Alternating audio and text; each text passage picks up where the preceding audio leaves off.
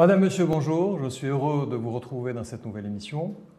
Heureux, mais également très attristé, très affligé par euh, ce qui s'est passé dans notre pays après le terrible séisme qui a euh, touché le, centre du Maroc.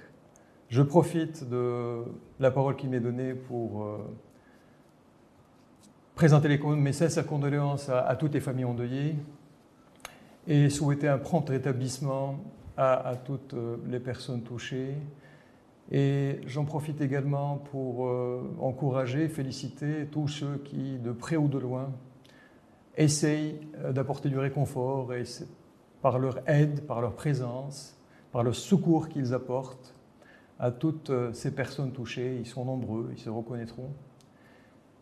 Et pour finir, j'invite euh, nos chers téléspectateurs à faire des dons sur le compte 26 créé par l'État pour justement participer à la reconstruction de cette euh, région sinistrée.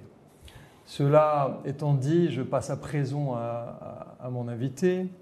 Il s'agit de M. Pascal Drouot, spécialiste français des relations internationales. M. Drouot, merci d'être parmi nous aujourd'hui. Il est d'usage euh, dans l'émission de présenter euh, notre invité, donc je vais m'atteler à le faire, si vous le permettez. Donc vous avez effectué votre formation à l'université Paris 1, à la Sorbonne, n'est-ce pas? Vous avez euh, un parcours riche dans le domaine euh, industriel en Amérique latine, euh, en Afrique subsaharienne. Vous avez participé au développement de plusieurs secteurs auprès de plusieurs institutions, dont le MEDEF, le patronat français. Dans le domaine politique, vous avez été directeur des relations internationales du RPR, hein, de 1995 à 2002, si, si je ne m'abuse. Et vous avez été également euh, vous êtes passé par un cabinet ministériel, n'est-ce pas, entre 2006 et 2007. Vous avez été candidat investi en 2012 et en 2017 pour représenter euh, votre formation politique dans la deuxième circonscription des Français établis en dehors de la France. Et en parallèle à tout cela, euh, vous êtes éditorialiste dans plusieurs revues, vous y faites plusieurs entrevues avec des personnalités de renom européennes, africaines et sud-américaine. Euh, vous êtes intéressé à la question des FARC, n'est-ce pas, en Colombie. Vous avez assisté justement à ce processus et vous avez ainsi euh, édité un livre euh, intitulé FARC, Confession d'un guerrier roux, publié en février 2018 aux éditions Choiseux, n'est-ce pas? Et vous intervenez dans les médias internationaux pour commenter les, les événements sociopolitiques majeurs dans les euh, dans les continents africains et euh, sud-américains. Vous avez également un, engagement associatif pour euh, créer des ponts entre la France et l'Amérique latine. et je ne finirai pas sans parler des distinctions que vous avez reçues de plusieurs pays en tant qu'officier de l'ordre, du Salvador, de l'Union des Comores. Je vais tous les citer le Sénégal, le Nicaragua, la Colombie, le Burkina Faso et enfin la Côte d'Ivoire. Et par ailleurs, vous avez été ou vous êtes encore membre du conseil d'administration de l'Institut des études de d'Amérique latine, n'est-ce pas?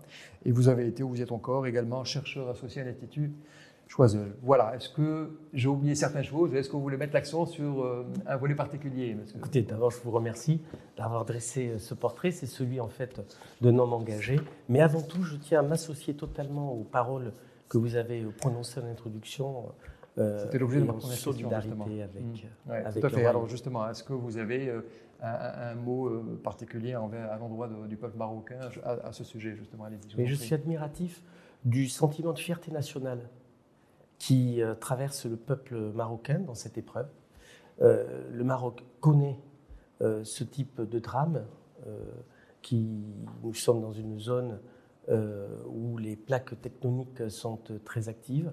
et moi, je suis vraiment admiratif et frappé par ce sentiment d'unité nationale. Je crois qu'il se joue un moment extrêmement fort pour euh, le Maroc dans euh, ses frontières, à l'extérieur. Euh, et cette unité, cet élan national de solidarité, cet encadrement des secours, ben je suis tout à fait admiratif, respectueux et vraiment solidaire. Euh, je vous remercie pour euh, ces mots. Euh, vous avez été dans les affaires en France, n'est-ce pas? Pendant la période faste, on va dire, des relations entre le Royaume du Maroc et la République française. je ne peux pas ne pas vous poser cette question. Quel regard portez-vous sur, j'allais dire, la débâcle médiatique française, malheureusement, par rapport à la gestion du Maroc de la crise? Il y a, Les médias français sont en folie en ce moment à l'égard du Maroc. Comment vous expliquez débâcle Je pense que les liens entre la France et le Royaume du Maroc sont inscrits dans notre identité, dans notre histoire, euh, et j'allais presque dire dans notre sang. Donc peut-être que le mieux est l'ennemi du bien. Euh, un élan d'amour, euh, un élan de fraternité peut parfois, en effet, gêner cette volonté nationale d'apporter une réponse euh, en partant de sa propre connaissance euh, de, du territoire, en connaissant le terrain, euh, en définissant les besoins, en apportant une aide immédiate aux victimes, en évaluant et en définissant, comme a fait Sa Majesté le Roi, un plan d'urgence visant non seulement à apporter un cadre de survie et de vie aux victimes, mais également de prévoir à moyen et long terme, euh, prévoir le relogement, prévoir euh, les nouvelles infrastructures euh, pour pouvoir répondre au défi qui a été posé par le, séisme du 8 septembre dernier, peut-être même prévoir un, un, nouveau plan d'aménagement du territoire dans les zones concernées. Donc c'est ça qui a été fixé cette semaine, c'est bien ce que j'ai compris, perçu, à l'extérieur, euh, c'est le cœur euh, qui a parlé avant de comprendre qu'il euh, faut tout d'abord porter une aide immédiate aux victimes, évaluer les dégâts et prévoir déjà la reconstruction. C'est évidemment à travers toute cette phase la place du Maroc dans le monde qui se joue. Pour revenir à cette histoire de, euh, de réactions françaises euh, incompréhensibles du côté marocain. Euh, et j'ai une, question sous-jacente à, à, la première. quel regard portez-vous de manière générale, excusez le terme, du désamour de la France en Afrique? Et je voudrais vous poser la question quels ont été, quel a été ou quels ont été les éléments clencheurs de ce désamour? Parce que ce que nous voyons là actuellement dans une certaine presse écrite, euh, en France principalement, parce que les médias euh, audiovisuels, on, voit bien l'amour que porte la France au Maroc. Il y a des appels aux dons, il y a des émissions qui sont organisées, ça c'est indéniable, mais quand même il y a une certaine presse qui s'agite, on ne comprend pas pourquoi, et qui pourrait participer également à ce désamour africain. Parlez-nous un peu de ce désamour-là et, et euh, comment l'atténuer, euh, du moins vis-à-vis du Maroc? Je pense que euh, la problématique, elle est beaucoup plus large que, que, celle-là. Elle illustre tout simplement cette faille, cette plaque tectonique dans laquelle nous sommes aujourd'hui au niveau international. Le monde change, les enjeux et la guerre en Ukraine est un accélérateur de cette évolution où vous avez une montée en puissance de l'identité nationale partout dans le monde. Chacun revendique son identité, chacun revendique une fierté nationale, et en même temps, euh, il y a la, recherche d'un système alternatif à l'ordre mondial établi, euh, corrigé après la chute du mur de Berlin et après la disparition du système Est-Ouest, mais qui est né après 1945, corriger les accords Bretton Woods, par exemple, euh, qui sont dans le cœur euh, du sujet du débat géopolitique aujourd'hui. Nous en reviendrons peut-être, nous reviendrons peut-être sur le sujet. Euh, donc, je crois qu'il y a cette évolution-là, et ce que vous dites très justement est une illustration de cette évolution mondiale. Moi, je l'interprète comme ça. C'est-à-dire que aujourd'hui, des repères qui pouvaient paraître euh, naturel pour les uns, euh, je pense euh, côté français, européen et donc occidental, eh bien aujourd'hui, la grille de lecture est modifiée. Parce que le monde a changé et la guerre en Ukraine est véritablement le révélateur de cette évolution, de cette volonté d'une partie du monde de se recomposer, de rechercher un système dans lequel chacun pourrait être mieux représenté. Et bien évidemment, et c'est ce que je ressens, on s'oriente de plus en plus en fait vers une forme de confrontation. Après tout, le monde, après la Seconde Guerre mondiale, jusqu'à la chute du mur de Berlin, nous en parlions, était organisé dans un rapport Est-Ouest qui était finalement confortable, qui était dangereux, mais confortable. Moi, j'ai vécu dans les années 80 dans un pays qui était un des points chauds de ce rapport Est-Ouest, le Salvador, en Amérique centrale, où il y avait une guerre civile.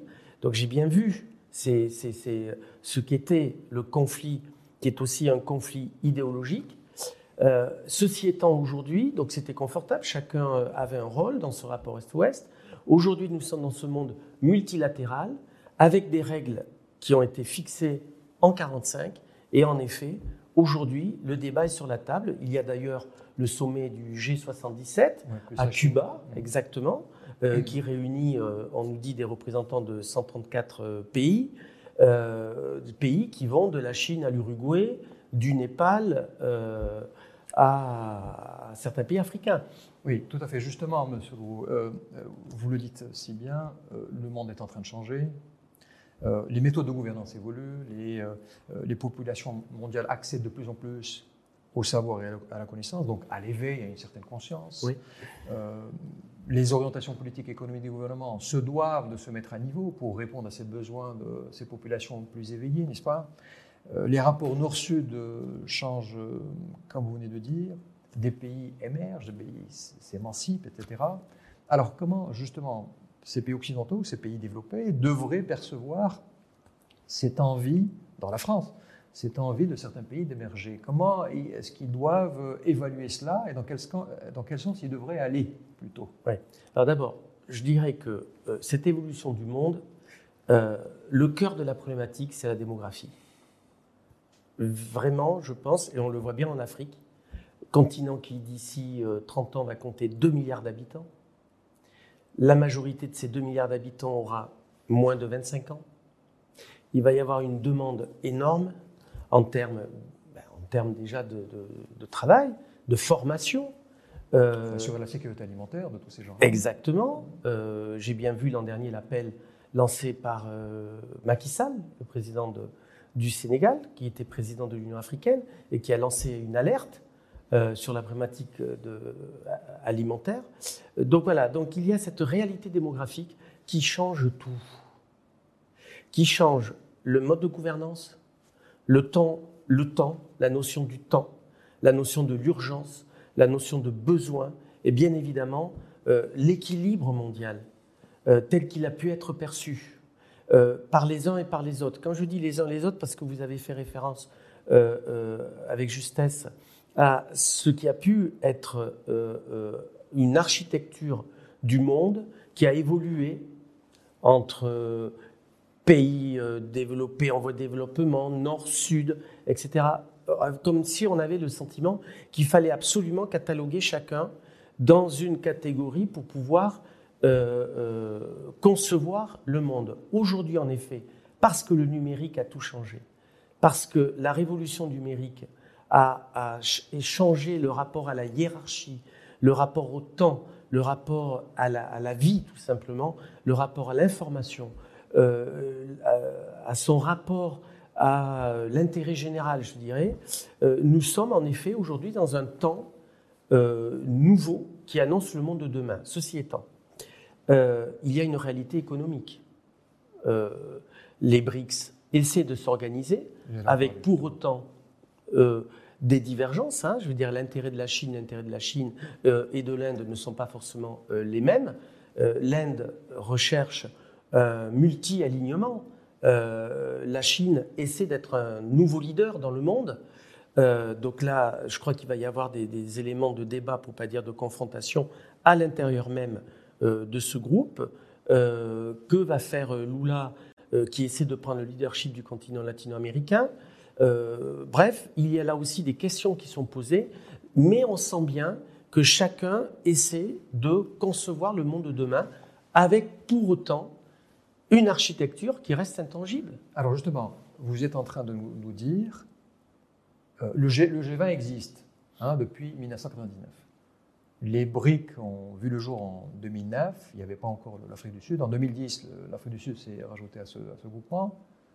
Et ces mêmes pays étaient déjà au G20. Donc, est-ce que ça veut dire que le G20 n'a pas fonctionné et que les BRICS également pourraient ne pas fonctionner à, terme? Et c'est pour cette raison-là, justement, qu'ils se sont ouverts, parce qu'ils voient que leur euh, influence économique est en chute. Est-ce que c'est cela que vous venez dire? Non, ce que je pense, c'est euh, que à l'intérieur, d'abord, qu'il y ait des initiatives visant à créer une unité dans la diversité.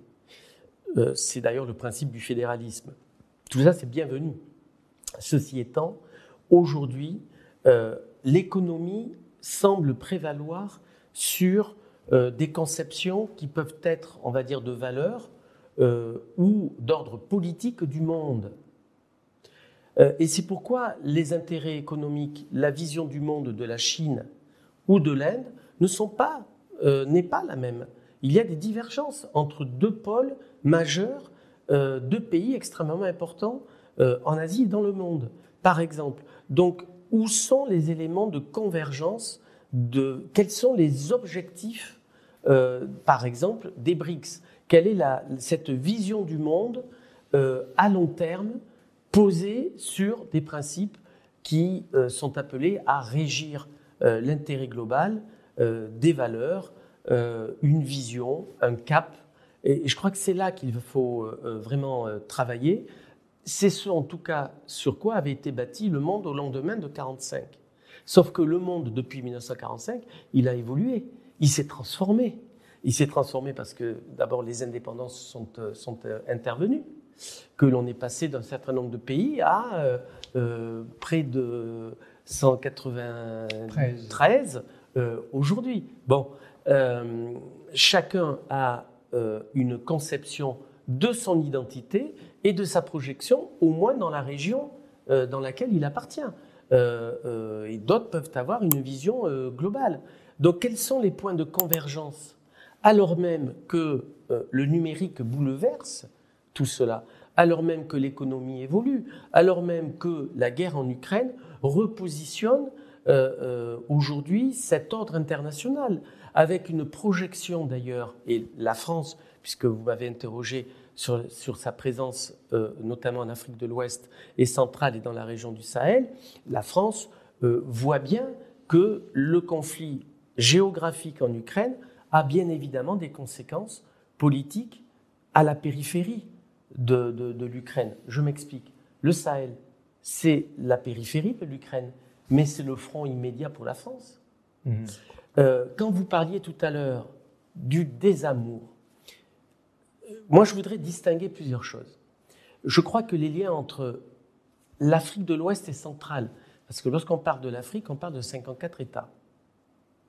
Mais la France a un lien qui répond à la géographie, qui répond à l'histoire, qui répond au sang, qui répond à une symbolique, qui répond à, une culture euh, partagée, euh, qui fait qu'il y a des liens et qu'il y a des liens humain, bien évidemment, des intérêts économiques, euh, une, une, part de destin en commun qui a rassemblé l'Afrique de l'Ouest centrale et, avec la France, une partie de l'Europe. Mhm. Simplement, j'ai utilisé le mot de symbolique parce que je crois que les peuples sont proches par la géographie, par les échanges humains. Vous avez fait part tout à l'heure de cet élan de solidarité qui a eu euh, en France, qui vient de la société et française. Qui continue. Et qui continue. Et qui vient aussi de la part de, de, de, la communauté euh, marocaine établie euh, en France, mais du peuple français aussi. tout cela montre combien les liens sont ancrés, combien il y a une part de, de l'esprit, du sang qui sont en partage. Je dis bien du sang. Moi, je sais, et je, me, et je sais bien que Mohamed V est compagnon de la libération. Pour moi, ça a du sens. Mhm. Ça veut dire quelque chose. Qui se rappelle aujourd'hui euh, de, de, cela? Le compagnon de la libération, ce sont ceux qui se sont levés au risque de leur vie, en mettant leur vie en danger contre le régime nazi à un temps dans les années 40.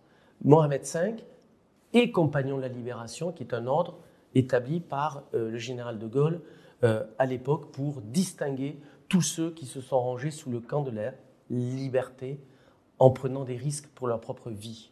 Bon, tout ça, ça fait partie de notre histoire et je dirais presque de notre identité. Aujourd'hui, il y a euh, euh, une situation politique dans les régions du Sahel, à travers, nous le voyons bien, des coups d'État, qui peuvent servir euh, dans une approche géopolitique. Je m'explique. Le, Sahel est évidemment, d'abord, euh, le Sahel, c'est une région qui est essentielle, euh, forcément en Afrique, mais en Europe. Essentielle sous l'angle de la sécurité, euh, sous l'angle migratoire, puisque c'est aussi une actualité. Nous le voyons après le drame libyen et ce qui se passe en ce moment même à Lampedusa, exactement. Et donc il y, a, il y a une charge politique. Mais ce qui a fait le plus du lien en partage, c'est qu'il existe aussi une charge intellectuelle, une langue en partage, euh, euh, la volonté de euh, saisir une perception, une perception des, choses, une perception de la vie à travers cette richesse culturelle. C'est aussi un des sujets d'actualité. Euh, actuellement. Bref, sauf que la problématique de gouvernance, une dérive au fil des années, a conduit à ces changements brutaux de régime. Nous l'avons vu euh, au Mali, au Burkina Faso, en Guinée. Nous le voyons euh, depuis le mois de juillet au Niger, qui est un pays extrêmement important. Nous l'avons vu également au Tchad et je pense aussi au Soudan. Et lorsque vous avez cette carte euh, euh, dans votre esprit, vous voyez bien qu'il y a un arc de tension, un arc nouveau qui court de la Guinée jusqu'au Soudan. Et je dis bien un arc de tension qui vise là aussi à transformer euh, en prenant prétexte d'une symbolique. Alors je vais revenir, si vous permettez, sur ces arcs ou ces foyers de tension, mais je voudrais revenir sur les BRICS. Je, ce changement de paradigme de, l'économie mondiale, c'est, passez-moi l'expression, ces conglomérats euh, euh, économiques qu'on voit émerger euh, par période. Et on a appris dernièrement, lors de la dernière réunion des BRICS, l'acceptation de six pays. Et quand on voit les noms de certains pays, on se pose la question sur les critères de sélection euh, qu'adoptent ces pays.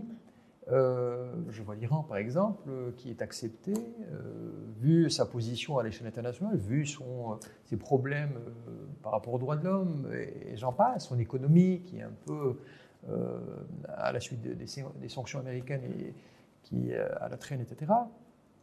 Ma question est la suivante. Comment est-ce qu'on est arrivé à choisir ces, six pays-là pour intégrer le sachant que certains euh, sur le papier, ne devrait pas accéder à, ces groupements? Je rappelle au passage, euh, la même chose, c'est-à-dire ces conglomérats sont en train de s'ouvrir.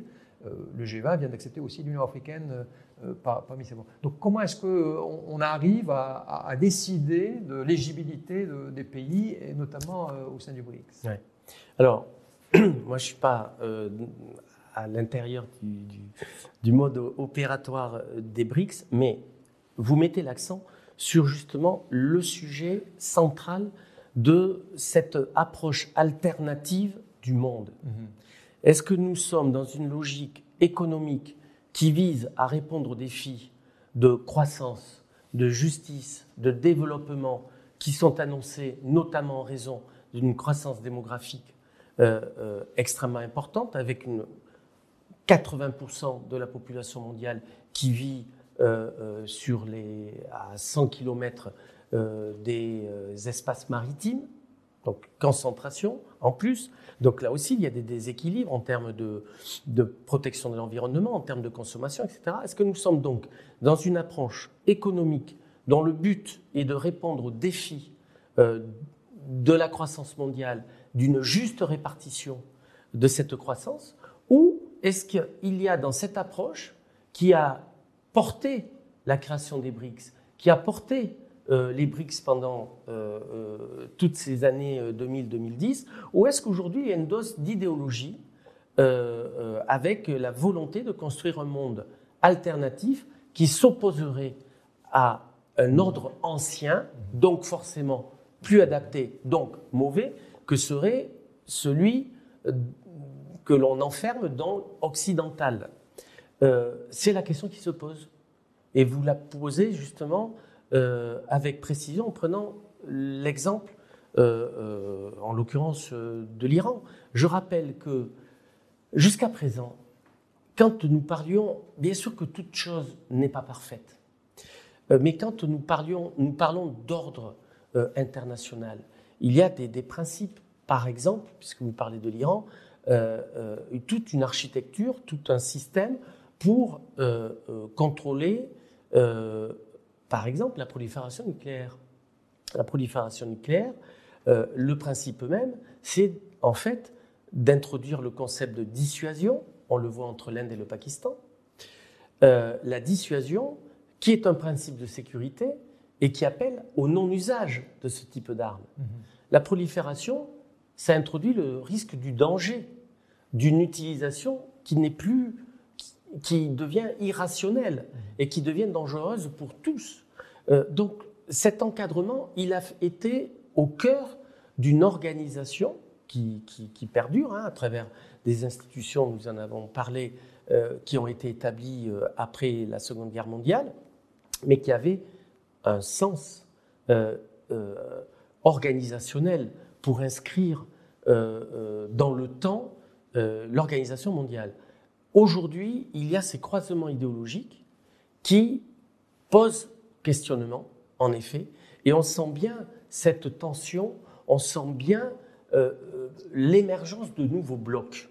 Moi, je suis frappé par le fait que la semaine prochaine, à Washington, euh, le président américain Biden va rencontrer une nouvelle fois le président ukrainien, et par ailleurs, le président russe, Vladimir Poutine, est en train de recevoir euh, le leader nord-coréen, euh, Kim Jong-un, euh, en Sibérie, avec clairement une dimension sécuritaire dans les débats bilatéraux. Donc j'ai l'impression que se mettent en place de nouveaux blocs antagonistes, mhm.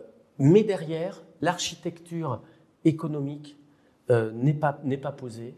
Et lorsqu'il y a euh, des groupes, en l'occurrence, on parle des BRICS, des BRICS élargis aujourd'hui, on peut parler du G77 à Cuba, à Cuba euh, on voit bien que la diversité prend quand même le pas sur des éléments d'unité, et cette unité qui se veut, en tout cas dans la rhétorique, au service de tous, au service de la justice. Mmh. Et on sent bien qu'il y a là encore un découplage entre des intentions et les moyens visant à arriver à, une organisation alternative euh, Justement, on, a l'impression, sur la base de ce que vous nous dites, M. Rose, que ces conglomérats économiques, euh, euh, c'est une tendance depuis la fin de la guerre, à partir de 1945, il y a eu énormément de conglomérats, le G7, le G20, les BRICS, le, G77, euh, euh, qui, qui, se réunit en ce moment à Cuba et qui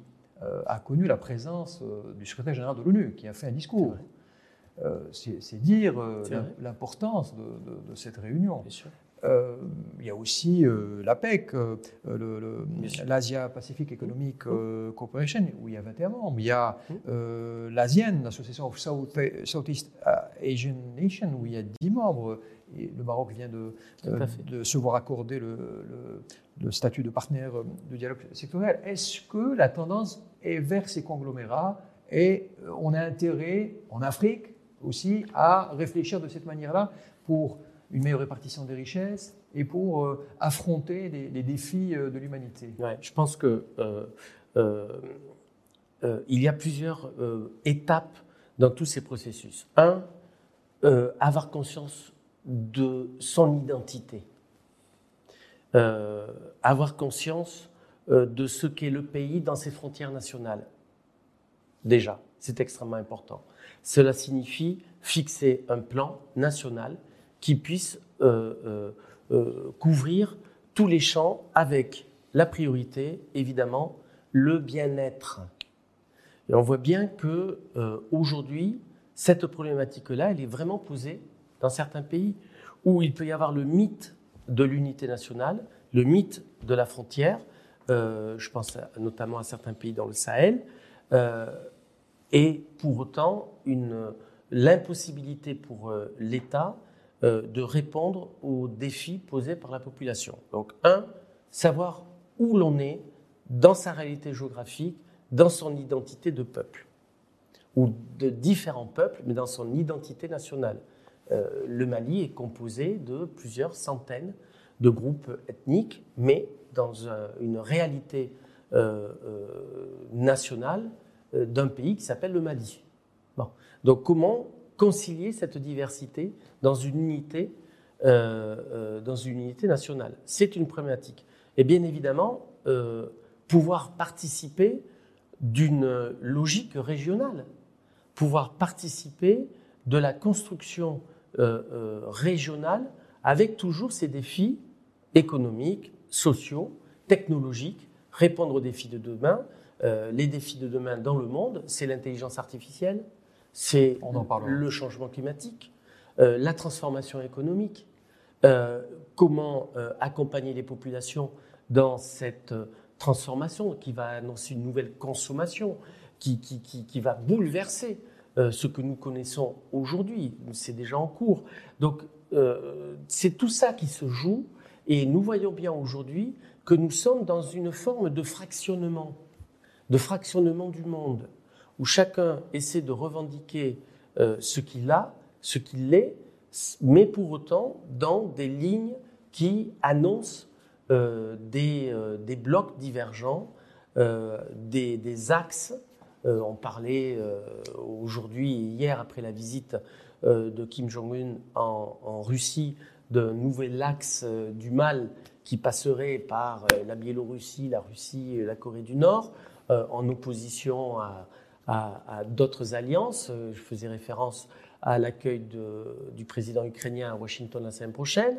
Bref, on a l'impression que le monde ne peut se construire qu'en opposition, que dans l'antagonisme. Et en tout cas, aujourd'hui, nous sommes dans cette fragmentation. Euh, donc attention à, ne pas perdre pour autant le, cap de l'intérêt général. Exact. j'ai envie de citer le rapport de l'OMC qui est sorti il n'y a pas très longtemps. Et euh, dans ce rapport, l'OMC encourage euh, bien évidemment le commerce mondial euh, pour l'amélioration des niveaux de vie, pour la création de meilleurs emplois, on pourrait en parler, et pour la promotion du, développement durable. et justement, cet appel a été aussi repris par le secrétaire général des Nations Unies lors de son discours à, à la réunion des G77. Euh, alors, quand on parle de, développement durable, on parle des objectifs de développement durable. À votre avis, où, on sent ces objectifs de développement durable à, l'échelle internationale? On parle Quand on parle de développement durable, on parle aussi d'énergie de, euh, verte, nouvelle, etc. Et cela nous amène à l'économie bas carbone. Alors, où en sont les objectifs de développement durable et, où en est l'économie mondiale par rapport à l'économie bas carbone ben, On voit bien, alors c'est évidemment la priorité aujourd'hui, la, transformation de l'économie. Mais attention là encore à ne pas paraître trop euh, éloigné de la réalité de la population. Plus de 8 milliards d'habitants dans le monde aujourd'hui, euh, euh, les trois quarts de la population mondiale qui ont des difficultés à euh, pouvoir se nourrir, euh, à vivre avec euh, un toit permanent, dans la santé, avec un cadre de formation. Nous ne sommes absolument pas dans ce schéma-là. Et ce sont ça les, éléments de développement durable, avec pour autant un mouvement mondial qui évolue parce que le changement climatique, qui appelle en effet à une transformation des économies. Or, est-ce que tous les pays peuvent suivre ce rythme, peuvent répondre euh, à ces priorités? Je pense par exemple à Haïti, dans les Caraïbes, pays francophone, un pays qui a un foisonnement culturel extraordinaire euh, et qui pour autant aujourd'hui euh, euh, a un État failli où la capitale, Port-au-Prince, est contrôlée par des groupes armés. La réalité au quotidien, elle est totalement éloignée de ces objectifs globaux qui paraissent de toute façon totalement euh, irréalisable, inatteignable. Donc c'est ça aussi la diversité du monde. Donc je dirais la problématique, c'est comment ajuster des priorités qui sont, parce que la réalité géographique, parce que la réalité de l'unité planétaire euh, en partage, et pour autant dans un monde où tout le monde n'est évidemment pas au même rythme. Ça veut dire que d'ici 2030, parce que c'est l'objectif des, objectifs de développement durable, d'ici 2030, tous les pays ne seront pas au même niveau de la réalisation de ces objectifs. C'est ce que vous êtes en train de nous dire. Ben, je ne sais pas, euh, mais si je pense à la Somalie, la priorité mm. euh, de la Somalie, euh, elle est aujourd'hui ailleurs, alors même que l'on souhaite à, à tous de parvenir à ces objectifs. Enfin, 2030, c'est dans 7 ans. Euh, certains pays dans le monde sont aujourd'hui, leur priorité, c'est euh, pour certaines populations la survie. En même temps, l'Éthiopie, qui est en guerre, elle fait une croissance de 4, et quelques. C'est incroyable quand même. Donc il, y a, il faut garder espoir que bien sûr, 2030 et peut-être un peu plus, les, tous les pays arriveront à se développer. Alors, euh, je me permets d'aborder plusieurs sujets avec vous parce que dans votre carrière, vous avez euh, approcher plusieurs sujets. Là, je voudrais parler du mix énergétique euh, dans le monde et, euh, au Maroc en particulier. C'est un problème majeur pour tous les pays, voire un casse-tête pour tous les pays. Le Maroc a fait le choix dès les années 2000 des énergies renouvelables, n'est-ce pas, non polluantes, et il compte d'ici 2025 passer à 52% en capacité installée. Hein. Et euh, dernièrement, nous avons lu dans la presse que euh, le Maroc euh, reprendrait la production de l'uranium. L'uranium qui est la matière première de l'énergie nucléaire. Alors pensez-vous, Monsieur Dolo, qu'il serait opportun au Maroc d'installer des centrales nucléaires pour des besoins spécifiques? Je pense notamment à l'alimentation des stations de dessalement qui sont prévues dans le royaume. Écoutez, il ne me revient pas de dire ce qui est bon ou pas en tant, qu'expert euh, en la matière. Mais il, pas de... oui, oui. Non, mais bien évidemment, l'énergie euh, est un des aspects euh, au cœur de, de, de, tout. C'est l'énergie qui permet, qui accompagne la mobilité. Et le Maroc, pour le coup, est exemplaire. on le voit en matière de développement des transports, des technologies de transport. Euh, je vois bien le, train à grande vitesse, euh, le tramway dans les grandes villes. Euh, bref, il y a une exemplarité technologique qui est alimentée par cette ambition énergétique. les sources, la priorité, c'est une production qui soit désormais non polluante. Il est évident que l'énergie nucléaire euh, et la production d'une énergie euh, nucléaire euh, civile ces, à ces principes-là. Aujourd'hui, nous voyons bien qu'il y a notamment en Europe et pour le coup en France une volonté de développer à nouveau ce type euh, d'énergie. À un certain moment, il était question d'arrêter, mais euh, après le Covid, la décision a été prise pour continuer sur le nucléaire. Mais bien sûr, mais parce que justement, vous venez de rappeler là aussi euh, des temps qui transforment la vision, qui transforment les priorités.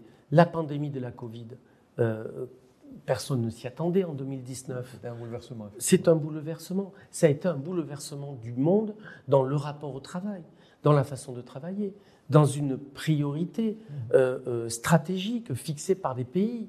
le Maroc, comme, comme, comme d'autres, ont encadré un soutien aux entreprises, aux populations, pour faire face à, à cette baisse d'activité de travail et d'adaptation du travail. Euh, qui parlait de télétravail il y a encore trois ans. Mmh. Aujourd'hui, c'est euh, presque le principe de base, même si les entreprises commencent à se dire que ce serait bien de revenir à On du commence même à, penser aux, semaines de travail de quatre jours, payer cinq, n'est-ce pas? Mais bien sûr. Ça, c'est une conséquence immédiate de, la Covid. Oui, mais c'est très important, mmh. parce que tout cela rentre dans, euh, des, dans la vie au quotidien, dans la société, et comme ça perdure, eh bien, euh, il y a une, acceptation, une adaptation euh, qui, peut devenir euh, le principe même, en l'occurrence, de la base du travail. Mais quand on parle de travail, quand on se rappelle, durant le XXe siècle, il n'y a pas si longtemps, des combats politiques qui ont généré des guerres, des conflits qui ont conduit à, une violence extrêmement forte, sur la perception du concept du travail. Hein Karl Marx, par exemple, euh, euh, et notamment. Euh, aujourd'hui, nous sommes dans une toute autre organisation.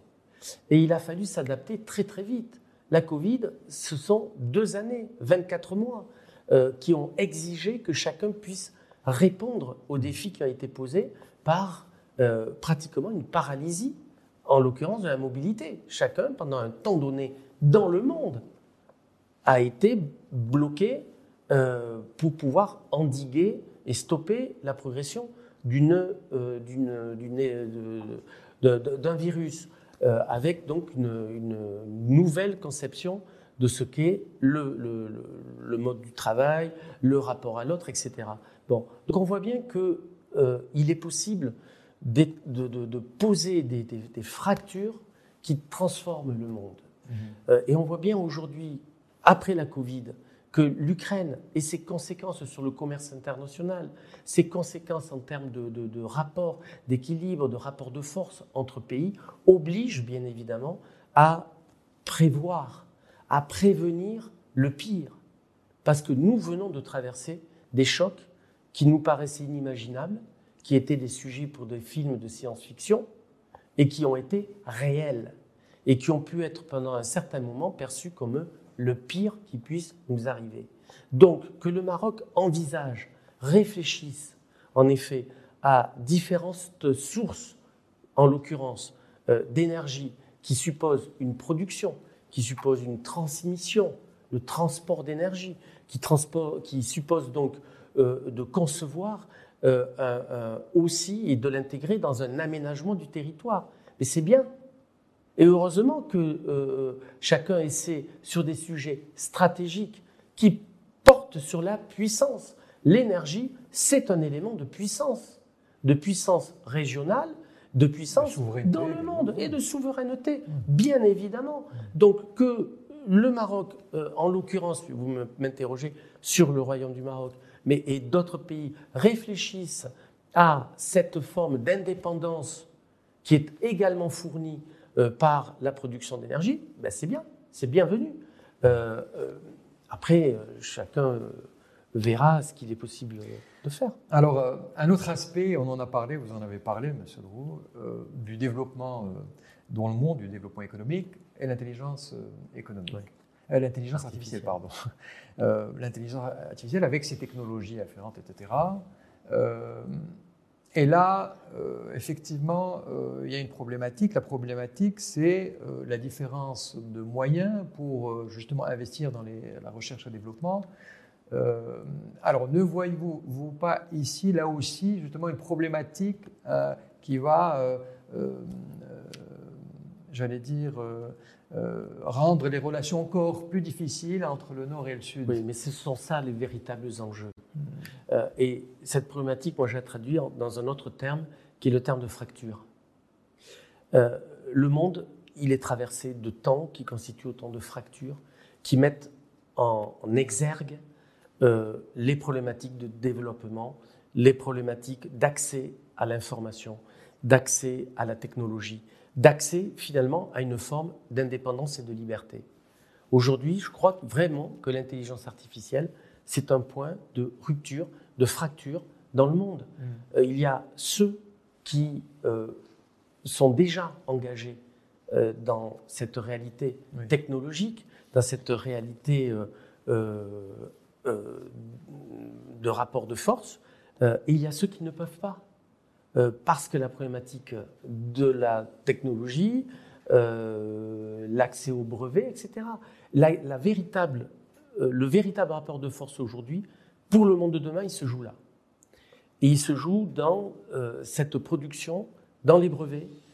Et on voit bien que la rivalité qui est notamment engagée entre les États-Unis et la Chine, elle porte sur ces questions-là. Il y a des pays aujourd'hui qui, qui sont déjà projetés dans l'espace, la problématique de l'espace, euh, d'une forme de conquête de l'espace. Mm. Euh, Mars est parfaitement accessible aujourd'hui Mm. euh, pour l'homme. Euh, et je suis sûr que l'on réfléchit déjà à l'étape d'après, notamment l'infiniment grand, mais l'infiniment petit, avec tout ce que ça ouvre de positif au niveau de la santé, des moyens de chirurgie, de moyens euh, de libération du temps pour l'homme par, euh, euh, par des, des- des moyens robotiques, par exemple. Donc ça, c'est une réalité pour certains pays. Euh, et la puissance, elle se joue déjà là. Et cette réalité-là, elle est évidemment totalement inaccessible pour d'autres. Donc que- la vraie fracture, aujourd'hui, elle est là. Est-ce que, là, si on pense régulation, est-ce que la régulation pourrait justement atténuer cette, euh, cette disparité qui existe déjà Euh, Quand je parle de régulation, ça veut dire que mettre des, des règles de développement euh, euh, pour justement qu'il n'y ait pas ce développement effréné et pour euh, euh, que des personnes ne soient pas laissées pour compte. Oui, oui. Je ne crois pas que ça se, ça se joue vraiment euh, sur ce terrain-là. Euh, la régulation, on le voit aujourd'hui avec euh, euh, le, numérique euh, et tout ce que ça a ouvert en termes d'information, euh, d'accès à l'information. Nous avons accès finalement à tout. Et nous voyons bien d'ailleurs que cet accès à tout oblige à avoir une architecture de l'esprit. Il faut pouvoir absorber l'information, il faut pouvoir chercher dans une masse une information qui soit exploitable. Euh, c'est la même chose pour l'intelligence artificielle. La régulation, elle tient à éviter les excès dans l'usage, les excès dans la production, mais euh, elle n'est pas là pour euh, brimer euh, l'imagination, brimer la recherche. Elle est là. Quand je parlais, excusez-moi, quand je parlais de régulation, je, je pensais à la création d'une entité supranationale, n'est-ce pas comme l'organisation qui gère l'Internet, l'ICANN. Je, je pensais à une organisation.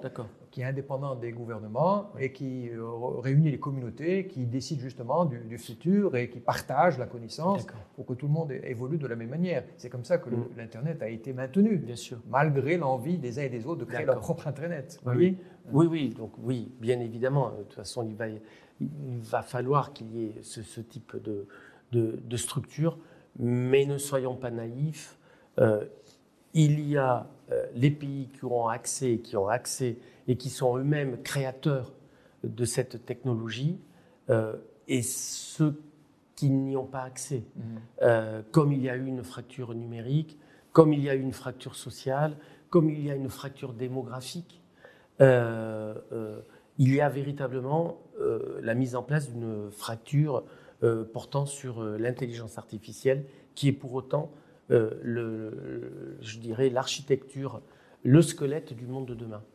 Euh, Monsieur Louis, on a parlé de, tous ces aspects pour le, développement humain, pour euh, le partage des richesses, etc. Mais, tout cela n'aura un sens que si le monde reste stable. On a parlé des foyers de tension, etc. Alors pensez-vous, Monsieur Louis, que le, conflit en Ukraine pourrait entraîner, c'est une question naïve, hein, à euh, entraîner une troisième guerre mondiale Est-ce que euh, vous avez parlé de cette réunion dernièrement entre le- les présidents russes et nord-coréens. Est-ce que on- n'est pas euh, en train de voir émerger un, un conflit de plus grande taille? Alors, si on conçoit le concept de troisième guerre mondiale sur ce que nous avons malheureusement déjà vécues dans le monde. Euh, la troisième suppose qu'il y, a une, une deuxième guerre mondiale et une première guerre mondiale, avec des fronts établis, intangibles, euh, notamment euh, en 14-18 sur les frontières est de la France, avec des temps géographiquement bien fixés. Verdun, par exemple, en 14-18. Si on est sur ce schéma-là, le pire peut toujours arriver, mais je ne crois pas que ça soit, la définition de ce qu'est la Troisième Guerre mondiale. Nous sommes rentrés d'ores et déjà, de toute façon, dans un temps non seulement de tension, mais de conflit. Le conflit se fait au quotidien, sur le numérique. Des États sont attaqués tous les jours, des institutions, des entreprises, des multinationales, tous les jours. Euh, il y a un front de guerre sur le numérique. Je pense que c'est déjà ça, euh, la réalité d'un conflit qui est multiforme aujourd'hui. Il a une forme géographique bien ancrée, l'Est de l'Ukraine, avec un front, une confrontation, on va dire, classique, euh, conventionnelle, entre deux armées, des soldats, des équipements. Ça, c'est une première dimension. Mais il y a également un conflit, toujours dans cet ordre géographique, à la périphérie de cette zone géographique. Je pense à ce qui se passe actuellement dans le Sahel et au fait qu'il y a un bouleversement euh, de ce qui a été connu ces dernières années avec une attaque en règle contre la France et la possibilité d'arriver de nouveaux partenaires également en termes de sécurité. Euh, je pense à la Russie, euh, peut-être demain la Chine. Mais il y a d'autres fronts. Les fronts, comme je disais, ils sont numériques. La guerre, elle se fait sur des problématiques de l'intelligence artificielle. Elle se fait sur l'espace. Donc, que se passe-t-il en termes de prolifération nucléaire? Ce sont ça, les éléments, les germes de ce qui est un, conflit d'un nouveau type, multiforme, mais dans lequel nous sommes déjà. Euh, euh, et je dirais, la Covid, puisque vous avez fait allusion à, la pandémie, mais la Covid a été euh, une forme d'ouverture au bouleversement du monde. La Covid, elle a, dans sa cruauté, montré les, les éléments de force, les puissances qui peuvent répondre euh, aux défis sanitaires, mais derrière à l'encadrement social, à l'impulsion économique qui a été générée par cette pandémie, mais ça a été le premier temps d'une transformation qui est aujourd'hui accélérée par le conflit en Ukraine. Donc, plutôt que de troisième guerre mondiale, je pense que nous sommes vraiment rentrés dans un temps nouveau. Euh, pour le moment, nous sommes dans ce, cette recherche euh, euh, de, points d'équilibre. Nous n'y sommes absolument pas. Nous sommes à la fois confrontés à la réalité d'une organisation internationale institutionnelle, l'Organisation des Nations Unies, vous avez fait allusion les institutions de Bretton Woods, le FMI, etc. Et euh, en même temps, cette volonté, ce, foisonnement, cette fragmentation, cette recherche d'un système qui puisse contrebalancer dans une approche idéologique une organisation qui est aujourd'hui considérée euh, par certains comme un élément de coercition, comme un élément euh, d'injustice euh, mondiale. Donc redonner du sens, c'est aussi un des aspects de ce que vous appelez une troisième guerre mondiale. redonner du sens et du sens en partage, c'est un des défis du temps que nous vivons tous aujourd'hui, de cette transformation d'un monde qui est à la recherche d'un nouveau, d'un nouvel ordre, d'un nouveau système organisationnel. Je crois que c'est ça la réalité d'aujourd'hui. Très bien. Euh, Monsieur Beau, je, ne voulais pas manquer de mentionner le, dernier article du Financial Times, je ne sais pas si vous l'avez lu, euh, sur le Maroc, où euh, il est dit que euh, le Maroc est un homme de paix et qu'il faut euh, l'aider, qu'il faut le maintenir, qu'il faut le développer parce que son salut, son, sa stabilité, son développement servent les pays occidentaux. alors, est-ce que vous êtes d'accord avec cette analyse et quel regard portez-vous finalement sur le développement du Maroc de manière générale? Il est même dit dans cet article que, en fait, le Maroc est un élément de sécurité euh, pour euh, notamment euh, pour l'Occident. Mm. et c'est ça le cœur de, de, de, de, cet article qui met en fait en exergue et le rôle stratégique de ce pays, le Royaume du Maroc, qui est à la croisée de cultures entre l'Europe, l'Afrique, qui est arrivé à, à parler et à échanger avec le Moyen-Orient, qui est euh, un allié euh, des États-Unis et avec lequel euh, est ouvert donc le continent américain. Bref, un rôle, un positionnement géographique qui fait de, ce pays un point stratégique en effet, avec cette conscience qui est le, creuset de, culture, une culture ancrée dans la réalité du Maroc, Maroc qualité euh, qui, est source d'identité, mais également une intégration de principes occidentaux, de principes africains, euh, euh, une connaissance du Moyen-Orient et l'ouverture vers, l'Asie, qui fait du Maroc, en effet, une porte d'entrée, puisque c'est ce, qui ce qui est aussi indiqué, vers l'Afrique. Et c'est bien pourquoi le Royaume, durant toutes ces dernières années, s'est tellement investi sur le continent africain pour être aussi un élément, un partenaire, euh, un partenaire au service de la paix, du développement, parce que c'était ça euh, les principes, et donc euh, des principes qui sont des piliers d'une souveraineté qui est affirmée aujourd'hui, d'ailleurs dans l'épreuve qui est connue et vécue depuis le 8 septembre dernier. Euh, très bien, monsieur on arrive à la fin de cette émission et il est d'usage euh, de laisser le dernier mot à notre invité. Monsieur vous avez la caméra en face de vous. Quel sera vos derniers mots?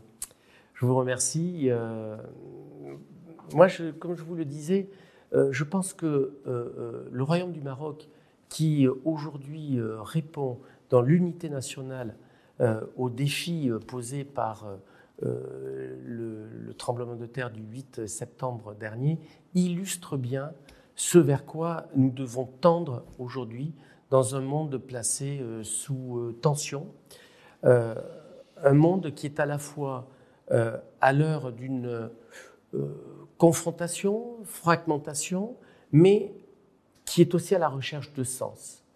Et le Royaume du Maroc fait partie de ces pays qui donnent du sens qui ont une architecture extrêmement euh, bien ancrée, qui donnent du sens, parce qu'ils sont raccrochés à la fois à l'histoire, à ce qui fait euh, des traditions, mais euh, tournés vers l'avenir, vers la, modernité. Et c'est évidemment ça le cœur du défi posé à, nous tous en ce 21e siècle.